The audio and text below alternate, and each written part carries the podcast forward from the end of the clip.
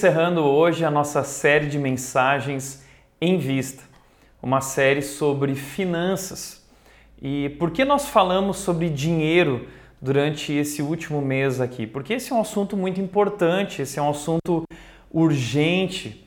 Uh, nesse ano nós passamos por uma grande crise, ainda estamos vivendo uma crise que trouxe à tona uma grande crise econômica mundial e talvez isso se refletiu na sua vida. Talvez você tenha lidado, muitas pessoas têm lidado com problemas financeiros.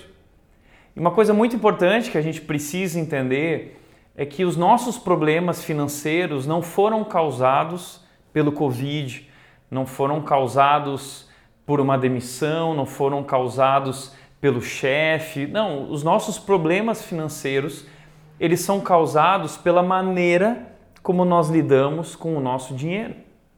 E talvez muitas pessoas nesse tempo aprenderam lições importantes sobre como gerir melhor o dinheiro de forma a garantir uh, que teremos provisão para momentos difíceis, uma reserva emergencial, enfim. Então, muita gente tem sofrido nessa área financeira e nós precisamos tratar esse assunto, nós precisamos crescer também nessa área. Aliás, é por isso que a Bíblia fala tanto sobre esse assunto dinheiro.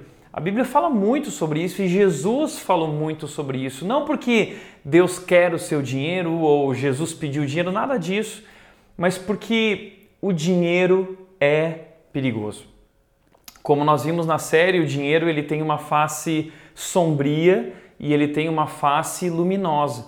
E o que define se ele fará bem ou mal a nós é a maneira como nós lidamos com o dinheiro. Por isso eu nunca esqueço um filme que eu assisti do Lobo de Wall Street a respeito de Jordan Belfort e ele disse algo a respeito do dinheiro. Foi um homem que uh, se corrompeu uh, para buscar dinheiro, para enriquecer rapidamente e isso tomou conta dele.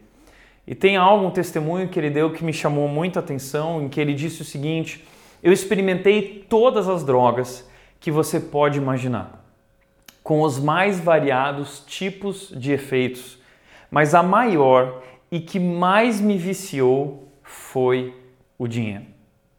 É verdade, o dinheiro ele vicia.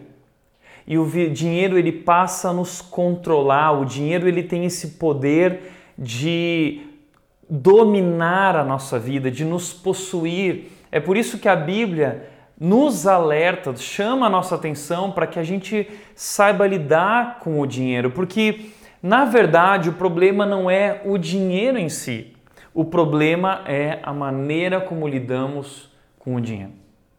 O problema não é ter dinheiro no bolso, o problema é ter dinheiro no coração. E o coração ele tem esse alto poder de idolatria, esse alto poder de ser amado, esse alto poder de ser desejado. E é isso que nós temos visto hoje: pessoas que estão correndo atrás do dinheiro, correndo atrás da riqueza. E nós vemos ofertas e propagandas, ilusões no YouTube de pessoas oferecendo dinheiro fácil, dinheiro rápido, um segredo, uma fórmula mágica para você enriquecer. Por isso a Bíblia nos alerta. Inclusive, existe um texto muito especial que nós começamos lá a nossa série, quero encerrar também a nossa série de mensagens nesse texto lá em 1 Timóteo, capítulo 6. Nós começamos a nossa série falando lá sobre os perigos do dinheiro, de como muitas pessoas com esse desejo de enriquecer acabaram caindo em armadilhas acabaram destruindo suas vidas e, e, e, se enchendo de sofrimentos e se desviando da fé e de Deus. Essa, esse texto que nós vamos ler hoje, ele foi escrito pelo apóstolo Paulo e ele foi é uma carta que foi enviada a esse jovem pastor chamado Timóteo. É interessante que Timóteo era pastor em uma cidade chamada Éfeso. Ele estava pastoreando essa igreja. E é interessante a gente entender como era a cidade de Éfeso. A cidade de Éfeso era uma cidade muito importante da Ásia Menor, era uma cidade grande, era uma cidade muito próspera. era uma cidade portuária, existiam ali muitos turistas, existiam ali muitos comerciantes, existia ali muita gente que estava ali em busca do sucesso, da prosperidade e Paulo trata esse assunto nessa carta porque são pessoas que estão vivendo isso. Você entende isso quando nós vivemos em um meio de pessoas, em uma cidade como nossa região de São Paulo, por exemplo, aqui. Uh, onde as pessoas estão sempre correndo atrás do dinheiro, isso acaba muitas vezes dominando também a nossa busca pelo sucesso financeiro. E é disso que Paulo está tratando nessa carta com Timóteo, sobre aqueles que desejam enriquecer, uh, que ele começa tratando ali no capítulo 6, no versículos 6 ao versículo 10, e agora ele vai falar também com aqueles que já são ricos e que têm dinheiro e, como nós devemos lidar com o dinheiro. Então, olhando para esse texto, eu quero te chamar a atenção para alguns segredos que a Bíblia traz a respeito de como lidar com o dinheiro. Mais uma vez, trazendo um resumo aí da nossa série, um fechamento uh, para o nosso assunto. E o texto diz o seguinte: desse modo, vocês acumularão tesouros para si, como um alicerce firme para o futuro, a fim de experimentarem a verdadeira vida. Olha que incrível isso. Deixa eu te chamar a atenção aqui para algumas coisas. Primeiro, ah, ele diz desse modo. Que modo? Ele está falando de algo que ele apresentou nos versículos anteriores. No contexto imediatamente eh, anterior, ele trabalhou um modo de lidar com o dinheiro, um método para lidar com o dinheiro e com a riqueza que pode nos levar a alguns ótimos resultados. Que resultados? Ele diz: se vocês lidarem com o dinheiro desse modo, dessa maneira, acumularão um tesouro. Vocês vão acumular algo, vocês vão. É, é, algo que vai rentabilizar, é algo que vai crescer, vai prosperar, vocês vão ter um sucesso para si como um alicerce firme para o futuro. Então, nós vamos construir, se nós lidarmos com o dinheiro dessa forma, nós vamos construir algo muito importante, um alicerce firme para o futuro. Olha só que incrível isso. Nós sempre falamos sobre estabilidade financeira. Não é, não é o que nós buscamos. Ah, não, eu estou buscando a estabilidade financeira. O que, que seria esse conceito de estabilidade financeira para muita gente? Seria ter um alicerce firme para o nosso futuro, para a nossa vida e para o nosso futuro. Só que parece que a gente nunca consegue alcançar essa estabilidade. Qual é o segredo da estabilidade financeira? Muita gente vai dar ideias, mas o dinheiro é incerto, ele não pode garantir estabilidade, segurança. Agora, olha só que interessante, o texto está dizendo um alicerce firme. Firme, que nós podemos confiar. E quando ele fala de futuro aqui, ele não está falando apenas a respeito dessa vida do aqui e agora, mas de uma vida muito além daqui. Está falando da vida eterna. Se nós soubermos lidar com o dinheiro do modo como ele está apresentando aqui para nós, nós vamos construir um, um, um alicerce firme para toda a eternidade. Uau! Então, primeira coisa é isso. É, é esse, essa estabilidade para nossa eternidade, se nós lidarmos com o dinheiro desse modo. Mas ele também diz um outro resultado, a fim de experimentarem a verdadeira vida. Que verdadeira vida é essa? Ele está falando, sim, da, da vida eterna. Mas para nós que estamos em Jesus, essa vida eterna já começou. Por isso, quando ele está falando sobre a verdadeira vida aqui, ele está falando sobre essa verdadeira satisfação da vida, a verdadeira alegria da vida. Não é isso que nós buscamos lá no fundo, dentro de nós. Existe algo clamando. Como nós vimos na série, existe um descontentamento crônico no nosso coração, na nossa alma. E, e nós buscamos nas coisas, uh, nós queremos saciar os nossos desejos e nós vamos consumindo e comprando, mas nada nos satisfaz. A gente sempre quer mais e mais e mais. Por quê? Porque o nosso coração é um buraco sem fundo. Mas O que nós estamos buscando é algo que nos satisfaça, é algo que sacia a nossa sede. No fundo, o que nós queremos é encontrar essa verdadeira vida, nós queremos nos sentir completos, plenos. E é disso que o texto está falando. Essa vida de abundância, essa vida plena, esse sentir-se completamente completo. Essa é a verdadeira vida.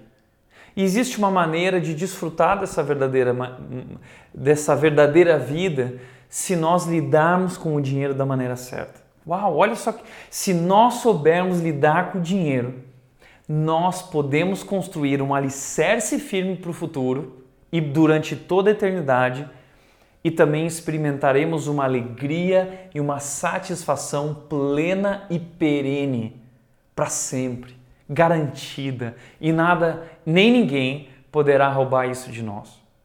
Então, qual é esse segredo? Paulo vai contar para nós, deixa eu apresentar para você aqui o versículo 17 e 18 que vão mostrar para nós esse modo de lidar com o dinheiro. E ele diz o seguinte: versículo 17 ele começa dizendo: Ensine aos ricos desse mundo ensine algo para os ricos desse mundo.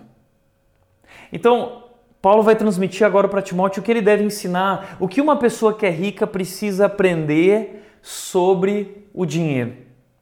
E a primeira coisa que eu quero te chamar a atenção aqui é o nosso primeiro ponto de hoje. Se nós queremos lidar bem com o dinheiro, o primeiro segredo é aprender a reconhecer que nós já somos ricos. Porque muitas vezes, eu também já fui assim, quando nós lemos uh, um texto bíblico como esse, ou quando alguém fala sobre pessoas ricas, nós achamos que esse assunto não tem a ver com a gente, né? Porque, afinal de contas, não somos ricos, né? Rico para nós é sempre alguém que tem mais que a gente. Então, nós não nos consideramos ricos. E o primeiro segredo, se nós queremos lidar bem com o dinheiro, é reconhecer que nós já somos ricos. E eu sei, provavelmente nesse momento você deve estar incomodado porque você está dizendo: Não, Tiago, eu não sou rico. De onde você está tirando isso? Não sou. Nossa vida é simples, nós temos nossas lutas, às vezes a gente tem que apertar o cinto. Mas deixa eu te mostrar algo. A primeira coisa que eu quero te mostrar é que existe um livro do pastor Andy Stanley chamado Como Ser Rico. Não é um livro sobre como ser rico financeiramente, mas um livro sobre generosidade, como ser rico em generosidade. E ele diz algo sobre essa questão de generosidade, de que a grande maioria daqueles que são ricos ainda não se consideram ricos. É isso. Quem é rico, a maior parte das pessoas que são ricas não se consideram ricas. Mas eu quero te dizer que olhando para o contexto histórico em que esse texto bíblico foi escrito há dois mil anos atrás, a realidade que eles viviam, nós que vivemos hoje, aqui no Brasil, nós somos ricos. Aliás, essa é uma pergunta que nós precisamos fazer. Quanto é necessário para ser rico? Quanto é necessário? O que é riqueza? E se você fizer uma pesquisa no Wikipedia, você vai descobrir que riqueza é você ter todas as suas necessidades supridas. E hoje nós temos todas as nossas necessidades supridas. Aliás, o texto bíblico aqui, quando usa a palavra ricos, está usando uma palavra que significa plenamente, plenamente suprido. Ricos aqui são pessoas que estão plenamente supridas, elas têm tudo que precisam. É isso. Então, né, naquela época, a riqueza e a pobreza existia uma disparidade muito maior do que existe hoje. E muitas pessoas eram servos, escravos, trabalhavam, não eram donos de nada. Isso era pobreza. Pobreza para o judeu era alguém que vivia na miséria, era alguém que não tinha absolutamente nada. Mas hoje, ao contrário, nós temos tanto, mas muito. Só que a gente não percebe. Por quê? Porque sempre tem alguém mais rico que a gente. Só que a gente não se dá conta que a quantidade de pessoas que, uh, uh, que não tem tanto quanto a gente é muito maior do que as pessoas que estão à nossa frente que tem mais que a gente. Porque o nosso problema é que a gente está sempre se comparando com quem tem mais dinheiro, uma casa maior, um carro melhor. a gente abre o Instagram e a grama do vizinho é sempre mais verde, o Instagram do vizinho é sempre mais bonito, ele viaja, ele tem isso. E essa comparação é ruim porque nós vivemos, especialmente nós que somos aqui da rede da região de Indaiatuba, essa região de Campinas, é uma região muito próspera. São Paulo ah, é, é uma das regiões mais prósperas do Brasil. E o Brasil já é um país considerado um país rico, se comparado com outros países que vivem na miséria e na pobreza. Só para você ter uma ideia, existem dois sites que eu quero te falar aqui. Um deles é um site americano, um site inglês e o outro é um site brasileiro, tá? O site americano, se você for lá, é um site que mostra o quanto eu sou rico. Você vai poder descobrir lá, nós vamos deixar o link ali no nosso YouTube, você vai poder clicar lá nos dois sites. Um deles vai te mostrar a tua posição de riqueza uh, no cenário mundial. Só para você ter uma ideia, se você é uma pessoa que ganha mil reais, na, no cenário mundial você já está entre os 30% mais ricos do mundo. Se você é uma pessoa que ganha dois mil reais, você já está nos 18% mais ricos do mundo. Dois mil reais, você está entre os 18% mais ricos do mundo. Significa que existe é, 82% de pessoas que estão atrás de você que não tem tanto quanto você. Está entendendo? Você já faz parte de um núcleo especial, você já faz parte de uma elite, porque essa não é a realidade mundial. Por exemplo, se você ganha 5 mil reais, você já está ali entre os 5, 4% mais ricos do mundo. Do mundo significa que existe 95% de pessoas que não têm tanto quanto você ou que são mais pobres que você. E eu não estou falando isso para você se achar, para você achar que. Não, pelo contrário. É para você entender o quanto nós já temos e enquanto não entendemos isso, nós não seremos capazes de lidar bem com as riquezas. Deixa eu dar uma ideia para você, deixa eu mostrar um site para você que se encontra ali no Nexo. A gente vai colocar no nosso Stories o link, você vai poder arrastar ali, vai poder entrar no site e fazer esse exercício, tá? Então aqui existe esse site em português que vai mostrar a realidade do Brasil. E eu quero fazer esse exercício com você só para você ter uma ideia aqui no Brasil, tá? Então, qual é o seu salário? Vamos lá.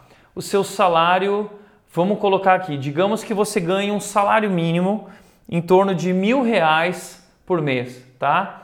Digamos que você viva no estado de São Paulo, você coloca lá e vamos calcular para descobrir onde nós estamos, tá? Você ganha menos do que 54% dos brasileiros, tá? Então, quem ganha mil reais está mais ou menos ali na média do brasileiro, mas com certeza é, existe pessoas mais pobres do que você, ainda muita gente, né? Agora vamos colocar aqui, vamos aumentar isso aqui um pouquinho, tá bom? Vamos colocar aqui dois mil reais, tá? Para descobrir, você ganha mais do que 79% dos brasileiros. Se você ganha dois mil reais por mês, você já ganha mais que quase 80% dos brasileiros. Você está numa elite aí dos 20%, com dois mil reais por mês, tá? Vamos aumentar isso. Vamos colocar aqui, ó, 5 mil reais. Se você ganha 5 mil reais, você já ganha mais que 95% dos brasileiros. Com 5 mil reais, você já faz parte de uma elite de 5%. Tá? E no nosso estado, você já ganha mais que 90% das pessoas do seu estado. Olha só, é, você tinha noção disso? Então, a gente não faz ideia é, de quão rico nós já somos. E se você for aumentando esse valor, você vai descobrir que na verdade você já faz parte de 1% da população. Se você ganha mais que isso, você está se aproximando de parte de 1%, uma grande elite da população, porque a maioria das pessoas não tem tanto. Então você que vive no Brasil, você ainda que vive nessa região também, ou em boas regiões e cidades, você já é rico, nós temos tanto. Nós temos casa, Ainda que você tenha uma casa alugada, mas você tem condições de ter uma casa alugada, a casa é sua, você está alugando. Você tem um carro, você tem uma geladeira, você tem um celular, você tem televisão, você tem internet. Isso é um privilégio. Nós somos ricos, a questão é que a gente não percebe isso. Eu lembro que uma vez um choque de realidade que eu vivi, eu percebi isso, foi quando, aqui perto da gente, eu tive a oportunidade de fazer um trabalho é, missionário ali no, no, São Domingos, aquele bairro que fica na frente do Viracopos. E quando eu entrei naquele bairro para fazer visitas a algumas casas, levando cesta básica e ajuda, eu fiquei apavorado. Eu descobri ali um lugar de extrema pobreza. Extrema pobreza. E eu tomei um susto. E é só quando a gente percebe isso porque quando a gente faz uma viagem para um local muito pobre, muitas vezes como sertão, muitas vezes na África, mas no Brasil e perto da gente existe esse cenário também. Basta a gente sair um pouco da nossa rua, basta a gente sair um pouco do nosso itinerário normal e a gente vai perceber que existem pessoas vivendo com muito menos em uma situação difícil. E aí a gente percebe o quanto a gente tem, o quão rico nós já somos. A verdade é que nós já somos ricos e esse é o primeiro segredo se nós queremos lidar bem com dinheiro, é reconhecer que já somos ricos. Segundo segredo que Paulo nos ensina, ele diz o seguinte: reconhecer que é Deus que provê. O texto continua dizendo no versículo 17: ordene aos que são ricos, ensine aos que são ricos o quê? Que não se orgulhem nem confiem no, em seu dinheiro, que é incerto sua confiança deve estar em Deus, que provê ricamente tudo o que necessitamos para a nossa satisfação. Então, olha que interessante o que Paulo está dizendo: que não se orgulhem. Esse é um problema que pessoas que conquistaram, que têm, passam a ter. Nós começamos a nos achar, né? Basta a gente ganhar um pouquinho de dinheiro, uh, aqueles que são investidores também, basta ganhar um pouco de dinheiro ali na bolsa de valores, você já começa a se sentir um grande investidor, né, cheio de orgulho, como eu sou bom.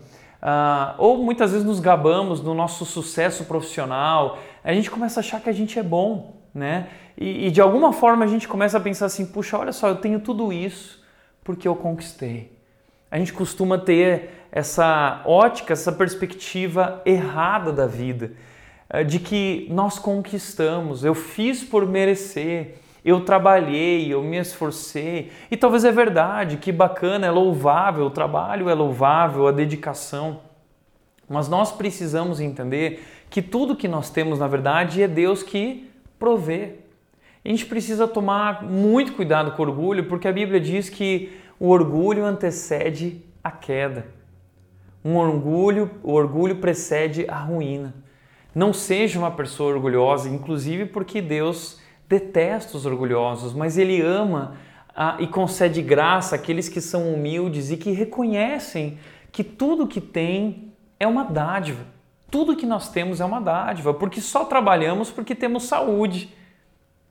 Porque temos saúde, porque Deus tem nos sustentado, porque nem isso nós podemos fazer. O ar que nós respiramos não é nosso, é Deus quem concede, é Deus quem nos dá a capacidade. Então tudo é uma dádiva ele continua dizendo: nem confie em seu dinheiro. Porque conforme nós vamos adquirindo e guardando dinheiro, nós passamos a confiar naquilo e achar que, puxa, agora eu tenho uma segurança, porque eu tenho dinheiro aqui e, e esse dinheiro me traz uma segurança. Mas isso é extremamente perigoso e errado, por quê? Porque ele diz: porque o dinheiro é incerto. Não confie no dinheiro, porque o dinheiro traz uma aparente segurança, mas ela é mentirosa, ela é enganosa, é uma ilusão. O dinheiro é incerto, porque nada pode nos garantir segurança a não ser Deus. E por mais que você tenha dinheiro, isso não te dá saúde, isso não te garante saúde. Por mais que você tenha dinheiro, isso não te garante segurança verdadeira e real. Por mais que você tenha dinheiro, isso não te traz a certeza de que você tem uh, um alicerce firme para o seu futuro. Porque o dinheiro, ele vai e vem, o dinheiro é vendaval, o dinheiro voa. Provérbios diz isso, nós vimos aqui na nossa série. Então, por exemplo, muitas pessoas que tinham dinheiro investido no ano de 2020 viram esse dinheiro ser reduzido a 50, 60, 70, 80%. Eu vi muita gente desesperada, vendo seu dinheiro ser consumido por uma crise. Por quê? Porque bolsa de valores entra em colapso. Só existe uma bolsa de valores que não entra em colapso e que não tem é, é, circuit breaker, que é a bolsa lá do céu. Investir no céu é garantido, essa bolsa não entra em colapso. Mas as coisas desse mundo, elas corroem, elas são levadas, elas não duram para sempre. Você não vai levar nada desse mundo e o dinheiro é incerto. Por isso que Paulo continua dizendo: sua confiança deve estar em Deus. Não confie no dinheiro, não confie na riqueza, mas confie nesse Deus que provê ricamente tudo que nós necessitamos para nossa satisfação. É Deus quem provê ricamente. Entenda isso de uma vez por todas: é Deus que provê. O que Paulo está querendo dizer de forma bem clara para nós é: é Deus quem paga as suas contas e não o dinheiro. Você já parou para entender isso? É Deus que paga as suas contas, não é você. Não é o dinheiro que você conquistou através do trabalho que paga as contas. É Deus quem está te sustentando em tudo, te dando capacidade para o trabalho, te dando oportunidades para trabalhar e, e, e, te dando saúde. Enfim, é, é Deus quem tem nos sustentado não é porque temos uma geladeira cheia de comida e cheia de coisas lá guardadas e uma dispensa que nós temos segurança. Não, nós continuamos vivendo na dependência de Deus. É Deus quem provê. É Deus quem paga as nossas contas. Não seja tolo de pensar que é você, porque se você pensa que é você, então você se tornou, como Paulo diz, um orgulhoso. Quando ele diz que não se orgulhem do dinheiro, talvez você está se orgulhando porque você acha que é você e não é você, é Deus quem provê. E Deus provê ricamente tudo o que necessitamos para nossa satisfação. Deus nos concede, sim, para nossa satisfação. Você deve desfrutar. Se Deus tem dado, não há problema nenhum em ser rico. Deus tem te dado para você desfrutar. Que bênção! Desfrute, alegre-se. Mas não guarde isso só para você. Aprenda a repartir, aprenda a compartilhar, porque afinal de contas, o que nós aprendemos nessa série é que não somos donos desse dinheiro. Nós somos mordomos desse dinheiro, nós somos gerentes, administradores e Deus nos dá isso para nos sustentar ricamente de tudo que nós necessitamos. E veja, Deus tem nos sustentado, nós temos tudo que necessitamos e hoje vivemos em busca de desejos muito além do que necessitamos. Já temos o suficiente, já podemos viver com satisfação, porque temos tudo. Mas Nunca tivemos tanto, né? Vimos isso nessa série. Nunca tivemos tanto, mas nunca fomos tão infelizes, porque somos movidos pelo consumismo. Somos levados a crer que se nós saciarmos nossos desejos, nós seremos felizes e nós acabamos sempre com mais sede. Temos dito isso: alimente o seu apetite e ele cresce. Não adianta. Então, não confie nas riquezas, é isso que Paulo está dizendo. Confie no Deus que provê ricamente. Porque, como disse Hernandes Dias Lopes, o dinheiro pode lhe dar prazeres, mas não paz. Pode lhe dar aventuras, mas não felicidade. Pode lhe dar um carro blindado, mas não uma segurança real. Ele continua dizendo: pode lhe dar uma casa, mas não uma família. O dinheiro pode te dar remédios, mas não saúde. O dinheiro pode lhe dar bajuladores, mas não amigos.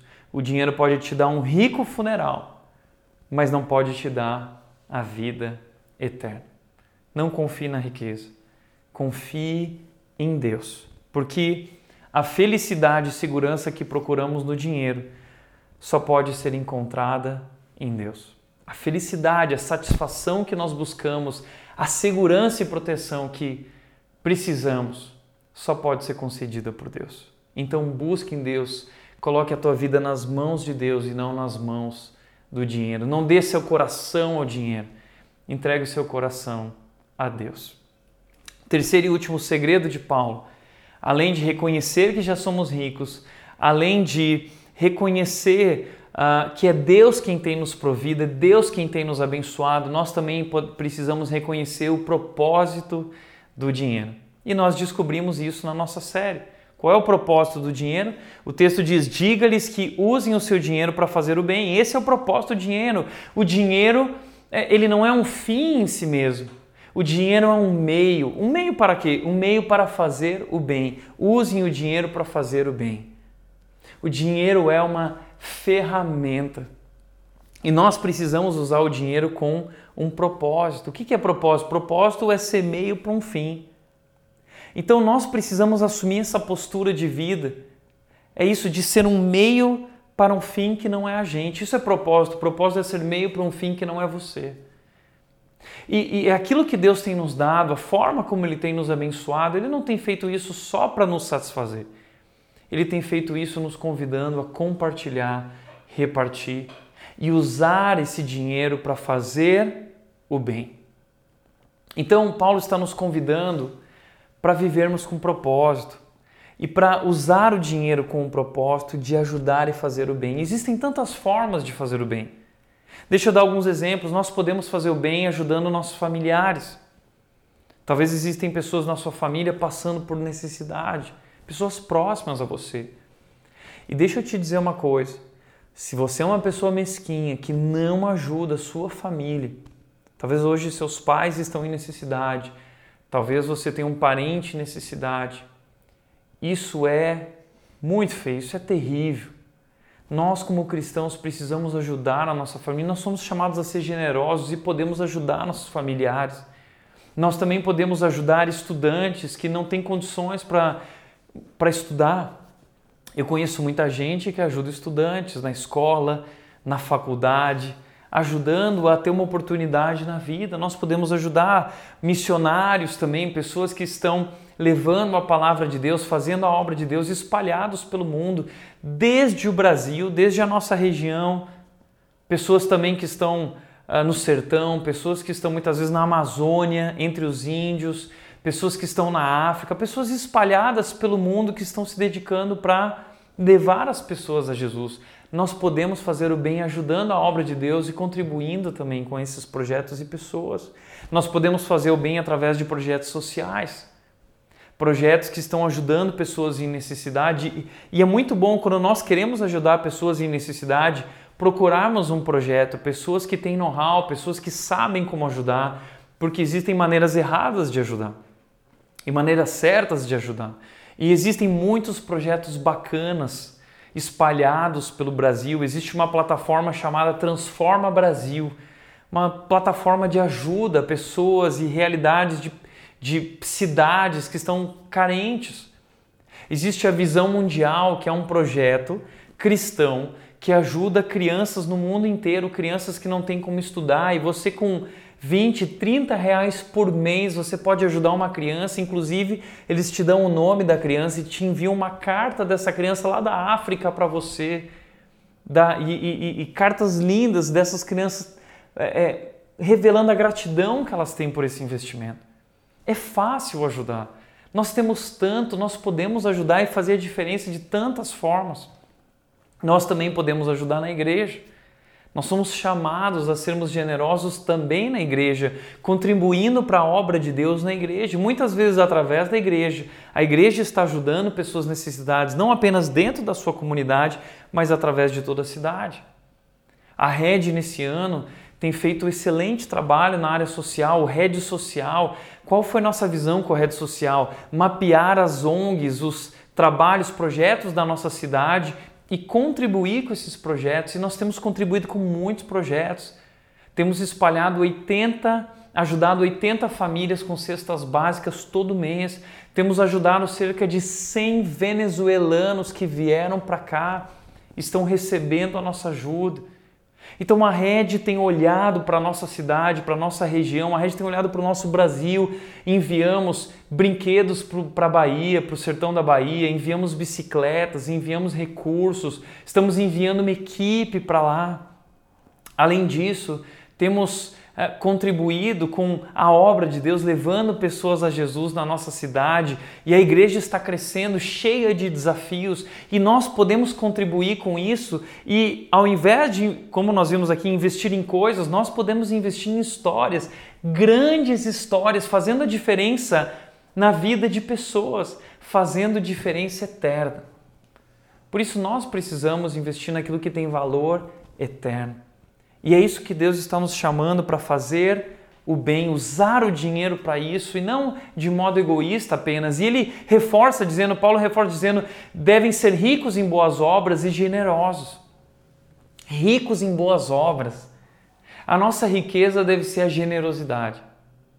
E deixa eu te falar uma coisa: a Red não acredita em dízimo, a Red acredita em generosidade.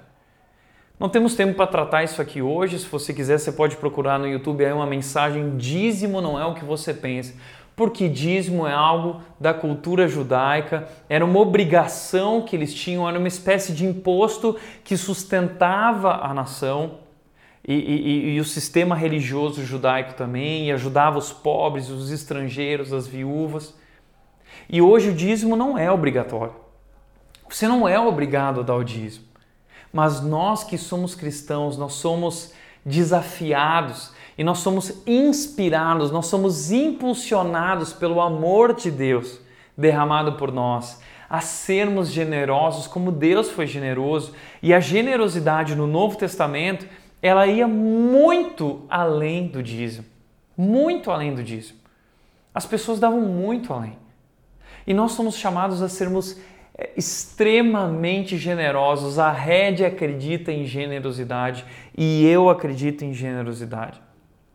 E quero te convidar a fazer parte disso, sendo uma pessoa generosa, também estando sempre pronto a repartir. É isso que nós falamos através do rede social: amar, servir e repartir. Venha fazer parte disso. Mas o problema, como o pastor Andy Stanley disse no seu livro Como Ser Rico, é que pesquisas apontam que quanto mais rico uma pessoa, menos generosa ela se torna. Quanto mais rico, mais mesquinho. Quanto mais rico, mais avarento. Tipo o tio Patinhas, apegado a cada moedinha, não quer perder nada. Porque o dinheiro vai dominando, nos possuindo, a gente vai ficando com medo, sendo controlado por ele e a gente deixa de ser uma pessoa generosa. Então entenda isso uh, quanto mais dinheiro tem, menos generoso é. Sabe por que às vezes a gente olha para pessoas ricas, como o Bill Gates, por exemplo, um dos maiores bilionários do mundo, e a gente fala assim: nossa, olha como o Bill Gates é generoso, ele deu 10 milhões, ele deu 50 milhões. Agora deixa eu te perguntar uma coisa. Quanto representa 50 milhões para uma pessoa que tem 20 bilhões, que tem 30, 100 bilhões? Quanto é? Não é nada.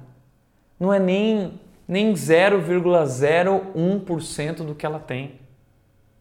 Só que a gente olha para a quantia e não para a porcentagem. Mas muitas vezes tem uma pessoa lá, uma senhorinha, que ela ganha um salário mínimo e a senhorinha que ganha um salário mínimo, ela vai lá e ela dá 150 reais de ajuda. Aí a gente olha e fala, ah, 150 reais não é nada. O Bill Gates lá está dando 50 milhões. Pois é, mas pensa comigo, o que essa senhorinha deu representa muito mais de 10% do que ela tem. E, e para uma pessoa que ganha mil reais, 150 é muita coisa. Mas para uma pessoa que ganha 10 mil reais, ou 20 mil reais, 2 mil reais, não é tudo isso. Porque nós temos muito mais. Então a gente precisa aprender a, a, ter essa visão. As pessoas que têm muito dinheiro são menos generosas e dão com menos sacrifício que as pessoas que têm menos. Por isso, se você quer ser uma pessoa generosa, eu tenho usado na minha vida os três P's: prioridade, porcentagem e prazer. Primeira coisa que eu entendi sobre generosidade, quando eu e a Nath casamos, nós tomamos uma decisão juntos. Nós vamos ser generosos e nós não vamos dar o que sobra, nós vamos dar uma porcentagem, nós vamos decidir viver com X porcentagem e todo o restante nós vamos doar. Então, prioridade. Isso é prioridade. Chega o mês, a primeira coisa que sai são as ofertas. A primeira coisa que sai é aquilo que vai ajudar. Essa é a primeira coisa. Depois vem as contas, depois vem nossas necessidades. Mas isso aqui já foi planejado. A generosidade, entenda isso, ela precisa ser planejada. A generosidade não é movida por emoção. A generosidade é movida por decisão. É uma decisão e você planeja e você separa isso. O problema é que em tempos de crise, a primeira coisa que sai da nossa agenda é a generosidade. A gente chama isso de precaução, mas é um erro. Não estou querendo dizer que você tem que fazer loucura, talvez você está passando por necessidades financeiras e talvez agora não é hora de fazer isso, talvez você precisa corrigir sua vida financeira mas a generosidade precisa fazer parte constantemente da nossa vida e você precisa tomar uma decisão e, e fazer disso uma prioridade na sua vida. E porcentagem, não é um valor, não existe um valor definido, mas tomar a decisão de separar uma porcentagem da sua renda para ser generoso, porque Deus te chamou para isso, é isso que a Bíblia está nos chamando. Nós somos gerentes. E prazer. Não devemos dar por obrigação, mas devemos dar com alegria, com prazer, porque como Deus disse, como Paulo disse em 1 Coríntios 9:7, ele disse: "Cada um deve decidir em seu coração quanto dá". Cada um, primeiro ele diz, deve decidir. Generosidade é uma decisão. Generosidade é movida por uma decisão e não por emoção. E nós decidimos isso em nosso coração. Refletindo, nós decidimos, tomamos uma decisão. E ele diz: não contribuam com relutância ou por obrigação, pois Deus ama quem dá com alegria. Deus ama quem dá com alegria. Entenda uma coisa: você não deve dar, porque, como muitos pastores por aí dizem, se você não der, Deus vai te castigar. Se você não der, o devorador vai passar na sua casa e vai eh, acabar com a sua colheita. Se você não der, você está roubando de Deus. Se você não der, você vai gastar mais na farmácia. Infelizmente, muitas pessoas, pastores enganam as pessoas com isso. Não é. Deus está te convidando a ser generoso naturalmente, porque porque Ele foi generoso conosco e aquelas pessoas que entenderam o seu amor, cheias de alegria e satisfação, compreendendo que aquele que não poupou o seu próprio filho, como não, juntamente não nos dará todas as outras coisas? Então, aqueles que reconhecem que Deus é amoroso, generoso e tem nos dado tudo, tudo, que precisamos, são pessoas que sabem dar com alegria. Então, isso é prazer. Então, esses são os três pesos Generosidade dado com uma decisão é prioridade, é, é porcentagem e é prazer. E como Paulo termina dizendo, ele diz: E Deus é capaz, ele diz no versículo seguinte, falando aqui no contexto de generosidade, Paulo vai dizer: Deus é capaz de lhes conceder todo tipo de bênçãos. Está entendendo isso? Deus pode te abençoar com todo tipo de bênçãos. Por isso, Paulo está te chamando para ser generoso, não como barganha com Deus, ah, estou dando isso para ter em troca. Não. Mas se Deus perceber que você é um bom gerente, é um bom mordomo, e que você tem usado isso para fazer o bem, Deus é capaz de lhe conceder infinitamente mais todo tipo de bênçãos para que em todo tempo vocês tenham tudo de que precisam e muito mais ainda do que nós precisamos para repartir com outros. Então Deus pode nos abençoar para que nós tenhamos tudo o que precisamos e Ele tem nos abençoado, e muito mais ainda para que nós possamos também repartir. Isso é verdade.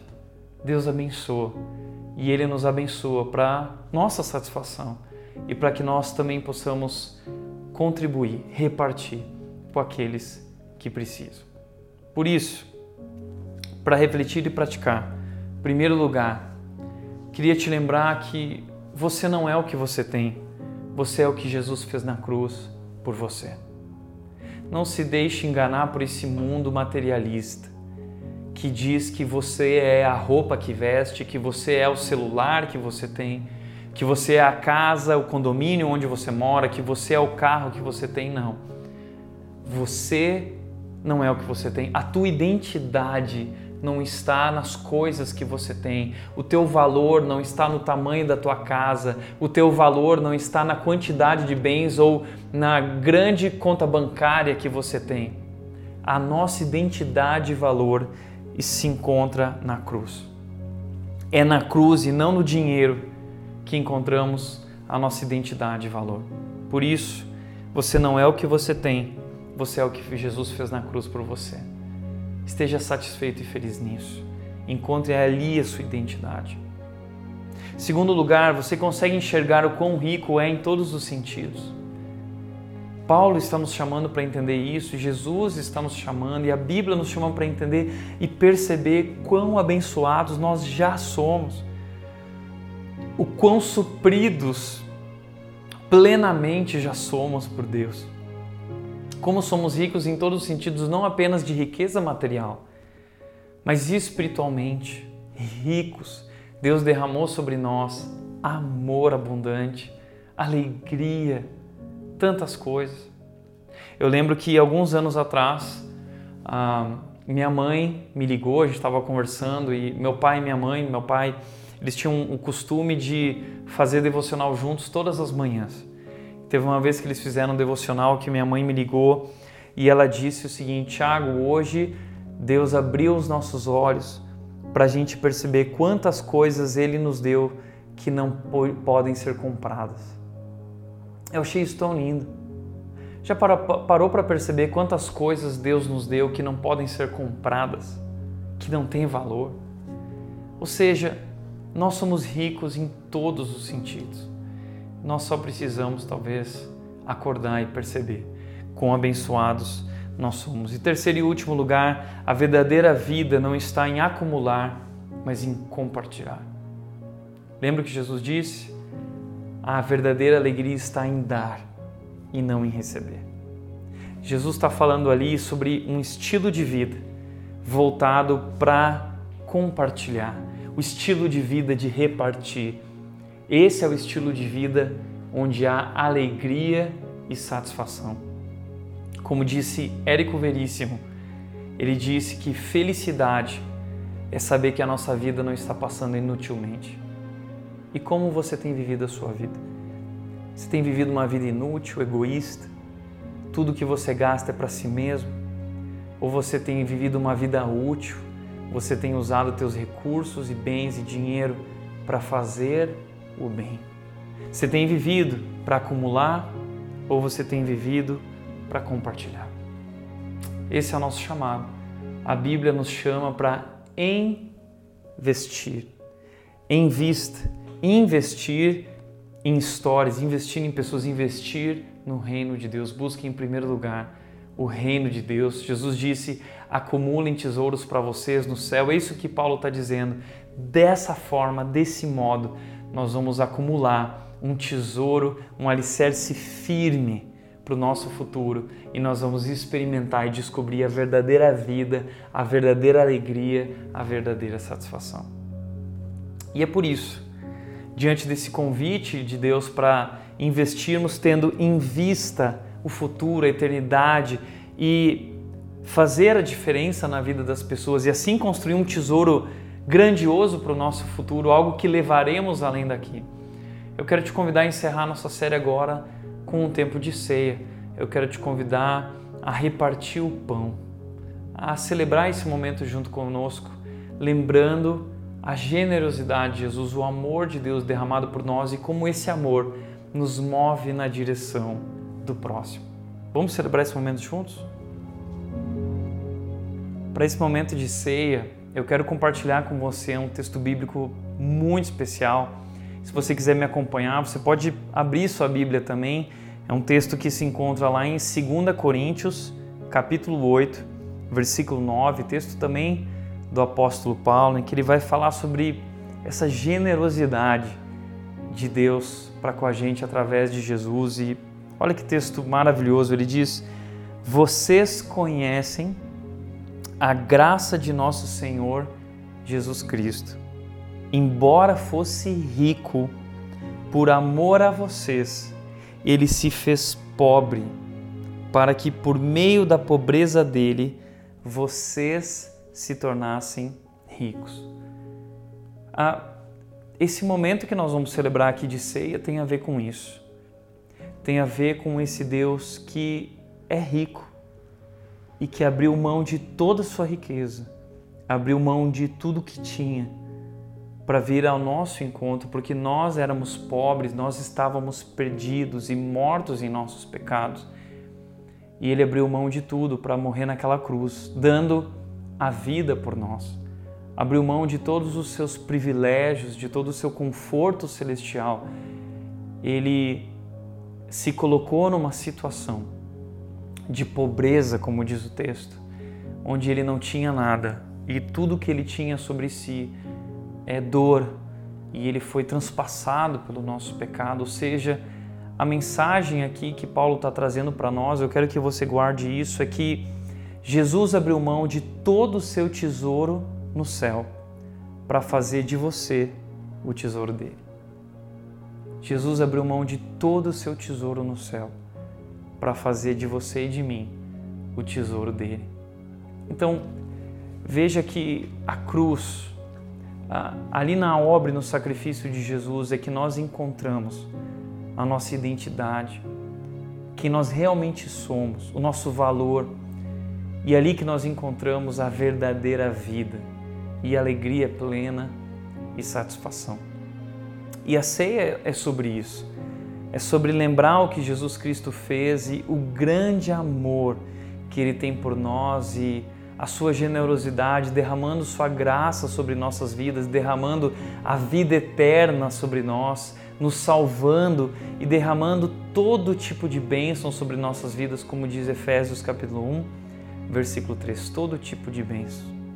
Por isso eu queria nesse momento te convidar através da ceia a lembrar quão rico nós somos em todos os sentidos através do que Jesus fez. E eu sempre gosto de lembrar que a ceia é um momento que nos faz olhar para trás, lembrando a morte de Jesus por causa do nosso pecado e assim trazendo salvação. Mas além de olhar para trás, a ceia nos convida a olhar para frente e lembrar que Jesus vai voltar, o nosso Salvador vai voltar para nos levar para viver com Ele para sempre na eternidade, no reino de Deus. E esse Jesus nos está convidando hoje já a viver em função desse reino, investindo nesse reino já aqui e agora e construindo um firme alicerce, como nós aprendemos na mensagem de hoje. Mas a ceia, além de nos fazer olhar para trás e para frente, ela nos faz olhar para dentro. Ela nos convida a refletir parar para pensar se nós temos vivido de acordo com, com esse chamado, de acordo com esse sacrifício que nos convida a viver uma nova vida. Será que nós temos sido generosos como Deus foi generoso conosco? Será que temos amado como Deus nos amou? Será que nós temos vivido de acordo com essa nova vida que Deus nos chama a viver? A ceia também, além de nos fazer olhar para trás, para frente, para dentro, nos faz olhar para fora, ao redor. A ceia nos convida a, a essa perspectiva da comunidade, de olhar para fora, olhar para o outro, perceber que nós somos chamados para fazer diferença na vida das pessoas e repartir o que nós temos. A ceia é o momento de repartir o pão, sentar na mesa e ter comunhão. E será que nós temos feito disso um estilo de vida? Eu queria te convidar nesse momento a refletir. Esse tempo de ceia é um tempo de reflexão, é um tempo de, de avaliar a nossa vida e corrigir a nossa vida e tomar decisões e, e fazer daquilo que Cristo fez por nós. Através desse sacrifício, através da ceia, a gente olhar para isso e que isso nos impulsione, que isso nos motive para sermos também generosos, para sermos, para vivermos essa vida que Deus nos chama a viver, uma nova vida, não vivendo mais para nós mesmos, mas por Ele que nos amou e se entregou por nós.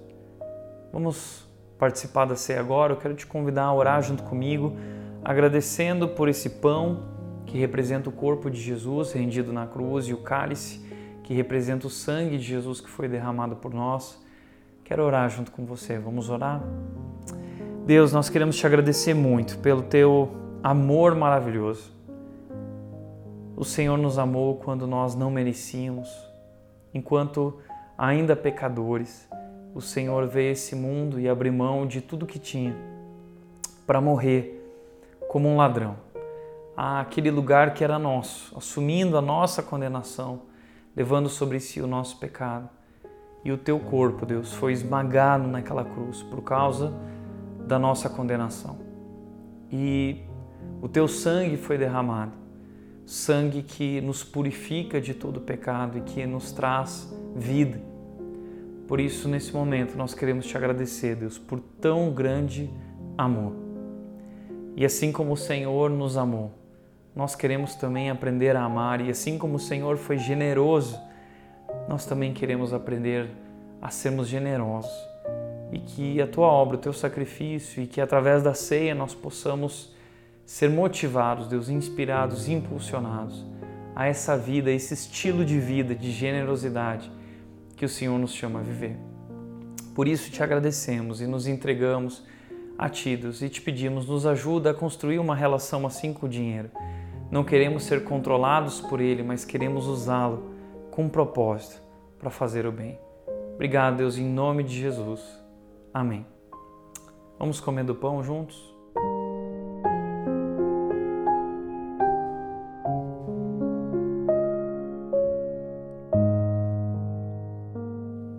E beber do cálice?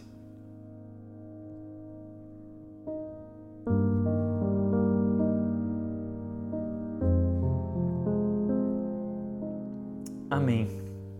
Que Deus, que Deus maravilhoso, que tem nos sustentado, cuidado de nossas vidas em cada área e tem nos abençoado tanto. Espero que através dessa série Deus tenha falado com você e que você possa sair dessa série ainda mais forte financeiramente e que você dedique a sua vida, seus recursos e dinheiro para fazer o bem, para repartir e compartilhar.